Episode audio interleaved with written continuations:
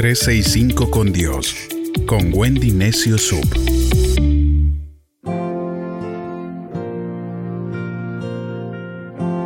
10 de marzo.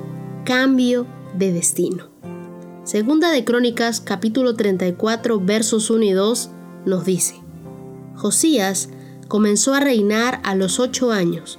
La capital de su reino fue Jerusalén y su reinado duró 31 años. Josías obedeció a Dios en todo, pues siguió fielmente el ejemplo de su antepasado David.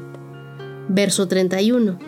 Después se puso en pie junto a una columna y se comprometió a obedecer siempre todos los mandamientos de Dios y a cumplir fielmente el pacto que estaba escrito en el libro. Josías comenzó a reinar a los ocho años, siendo tan solo un niño. ¿Por qué? Su padre fue el rey Amón, reinó dos años e hizo lo malo delante de Dios. Nunca se humilló, hubo mucha maldad en su reinado y sus mismos siervos lo asesinaron. Su abuelo fue el rey Manasés, quien reinó 55 años y también era perverso. Copió abominaciones de los paganos, ofreció sacrificio a ídolos e hizo otras cosas horrendas. En la historia familiar de Josías corría sangre llena de maldad, pero él no siguió esa conducta de su familia a pesar del mal ejemplo que recibió. Josías decidió seguir el mandato celestial. ¿Por qué? Porque tenía un libro en su mano.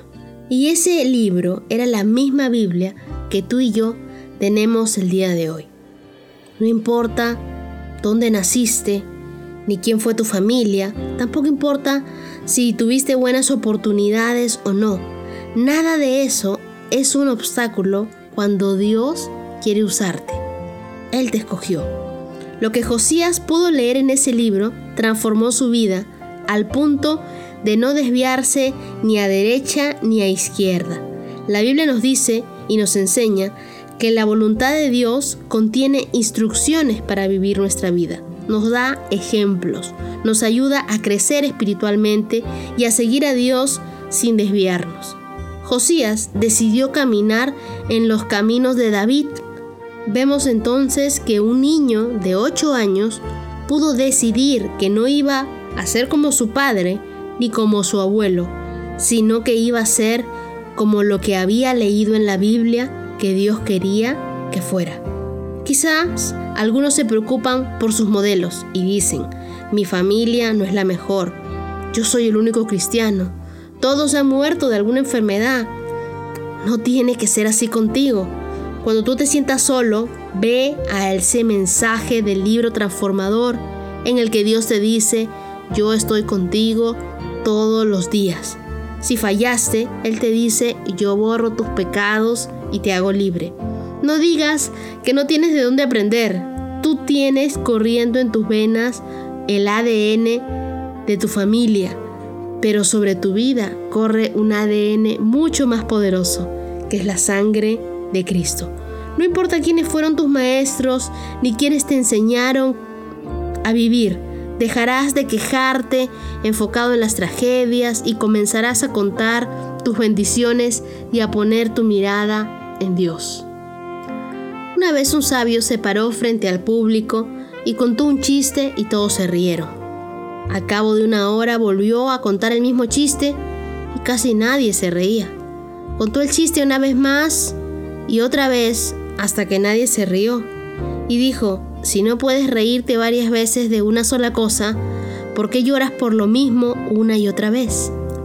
Toma lo bueno de tu familia, perdona sus fallas, desecha lo que es malo y no llores por lo que te hace daño. Decide ser diferente. Escoge lo mejor de tu linaje y vive para Dios tal y como lo hizo Josías. La vida de Josías nos deja un gran mensaje. Tú puedes triunfar si no te apartas de Dios y caminas con Él todos los días. ¿Qué fue lo que hizo Josías que cambió su destino? La Biblia nos dice en Segunda de Reyes capítulo 23 versos 24 y 25. Además, Josías eliminó a todos los brujos y adivinos y destruyó todos los ídolos e incluso los ídolos familiares. Todos los objetos repugnantes que habían en Jerusalén y en Judá para adorar a dioses falsos fueron destruidos. Así cumplió Josías los mandamientos del libro que el sacerdote Elquías había encontrado en el templo. Ni antes ni después hubo otro rey como Josías que se apartara de su maldad y obedeciera a Dios con todo su corazón y con todas sus fuerzas. Josías caminó todos los días con Dios. Cuando tú te acercas a Dios, Él se acerca a ti. Dios quiere guiarte por ese camino, que desarrolles una amistad con Él. El libro de Amós, en el capítulo 3, en el versículo 3 dice, Si dos personas andan juntas, es porque están de acuerdo. Si nosotros queremos que Dios camine con nosotros, nuestro estilo de vida debe agradarle. Gálatas 5:16 dice, por eso les digo, obedezcan al Espíritu de Dios y así no desearán hacer lo malo. Para tener amistad con Dios debemos andar con Él, dependiendo de su guía a diario, exponiéndole todos los detalles de nuestra vida. El amor es entrega y Dios no quiere una parte de tu tiempo, quiere todo de ti. No quiere compartirte con tu trabajo, no quiere que adores a algo o a alguien más que solamente a Él. Si tú quieres ser un discípulo, deberás estar dispuesto con lo que Él te dice y dejarte llevar por su dirección. ¿Cuándo nos daremos cuenta que tenemos una verdadera comunión con Dios? Cuando en vez de correr al teléfono a contarle a alguien nuestros problemas, corramos a la presencia de Dios a encontrarnos con su dirección y su consejo. Él nos está esperando en el mismo lugar para reunirse con cada uno de nosotros. Entonces, guarda su palabra en tu corazón. Recuerda lo que dice el Salmo 119. En mi corazón he guardado tus dichos para no pecar contra ti. Eso te ayudará a ser recto, a vivir en santidad.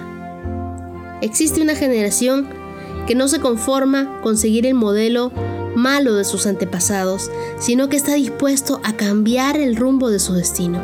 Decide caminar por el camino que caminó Josías y cambiarás marcando la pauta para los que vienen detrás de ti.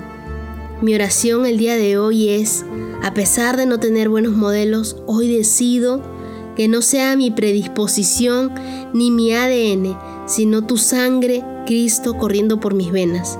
Quiero vivir cada día cerca de tu palabra, ser transformado por ti.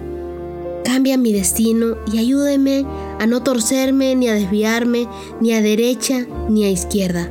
Seguir de cerca tus pisadas, caminar junto contigo, guardar en mi corazón tus palabras y que seas tú, Señor, quien me guíe, que tu palabra me guíe siempre, tal y como guió a Josías para reinar durante mucho tiempo. Ayúdame Dios y déjame que tu palabra sea esa brújula de mi camino y sea, Señor, esa dirección cuando más lo necesito.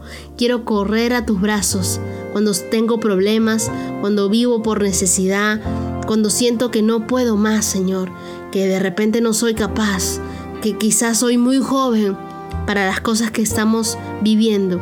Quiero saber, Dios, que tú estás conmigo y que tú me ayudas a vivir de acuerdo a tu voluntad. Oro en el nombre de Jesús. Amén.